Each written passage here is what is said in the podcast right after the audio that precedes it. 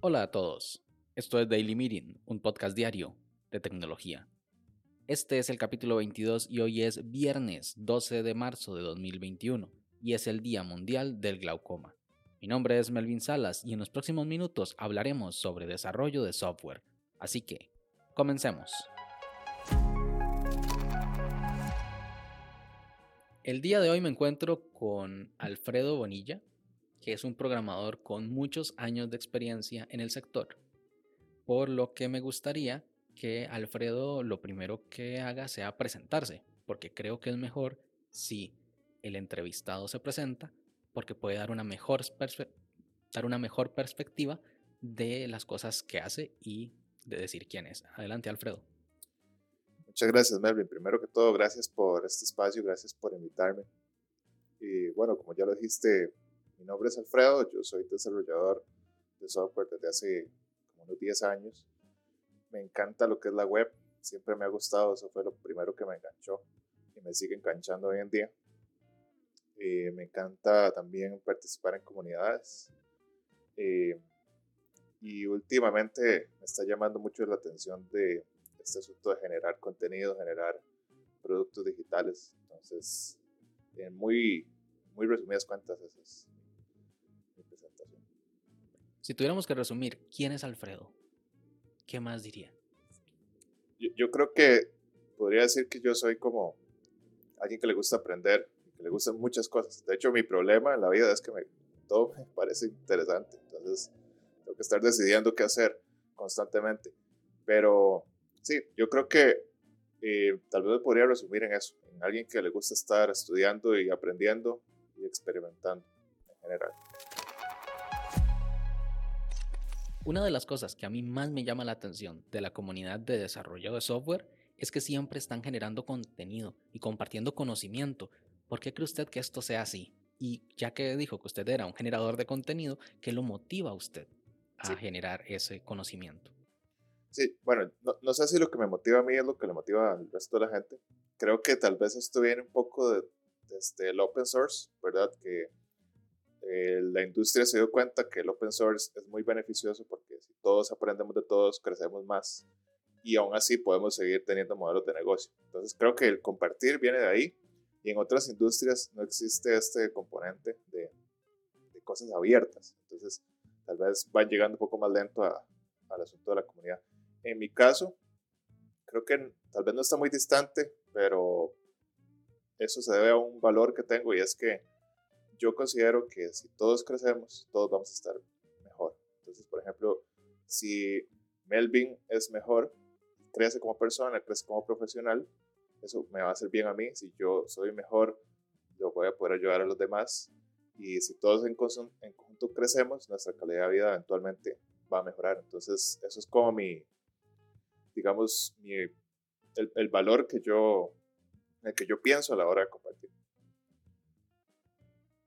Muchos están iniciando en la industria y les gustaría saber qué se necesita para ser un buen programador e ingresar bien con el pie derecho a esta industria. Claro. Bueno, lo primero es practicar, ¿verdad? Practicar es, es algo que no nos podemos quitar de encima. Y eh, hay un detalle, digamos, cuando una persona sale de un proceso educativo, llámese universidad, llámese este colegio técnico, llámese el curso de desarrollo web en, que se llevó ahí en Udemy o algún lado, sucede que a la gente le cuesta enfocarse en las bases de, del desarrollo, ¿verdad?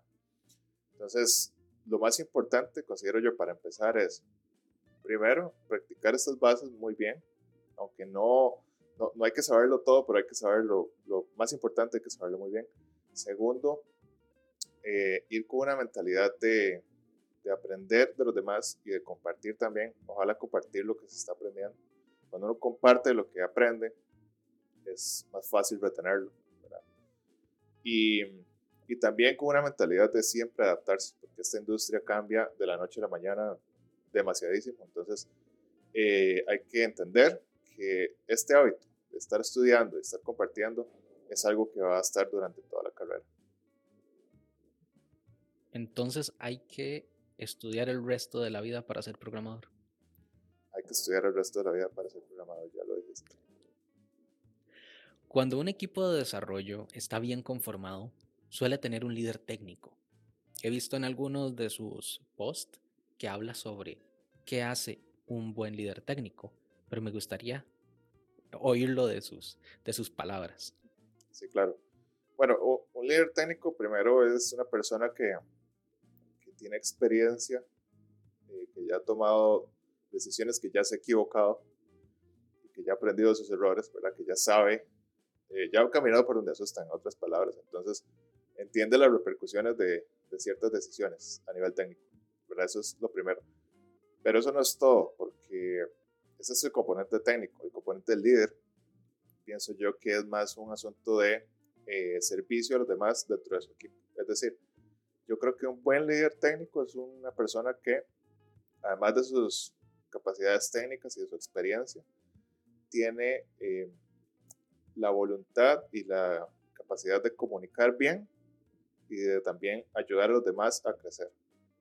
Entonces creo que eso es lo más importante, ¿verdad? Como una persona que es muy fuerte en comunicación, eh, puede modular su mensaje tanto con los clientes, con la compañía, con sus compañeros, y al mismo tiempo una persona que quiere ofrecer mentoría y que puede ayudarles a ser mejores desarrolladores a cada persona del equipo por aparte. Muy, muy, muy bien. Ya como para ir finalizando, ¿dónde los oyentes lo pueden encontrar? ¿Cuáles son sus redes sociales? ¿Dónde pueden leer estos artículos de los cuales yo me estoy refiriendo? Ok. Bueno, pueden encontrarme en mi website, alfredobonilla.dev. También comparto muchas ideas en Twitter, arroba prolag, P-R-O-L-A-G. Eh, estoy empezando a compartir en Instagram y también tengo un podcast que se llama What the Hack Show, que no es tan técnico, es más como de ideas y notas y conversaciones con otras personas que saben más que yo eh, y que las voy dejando guardadas ahí para por si a alguien les sirve. Entonces, ahí es donde me pueden encontrar. Bueno, esto fue Alfredo Bonilla. Todos los enlaces a las redes sociales las van a encontrar en las notas de este capítulo. Muchas gracias, Melvin.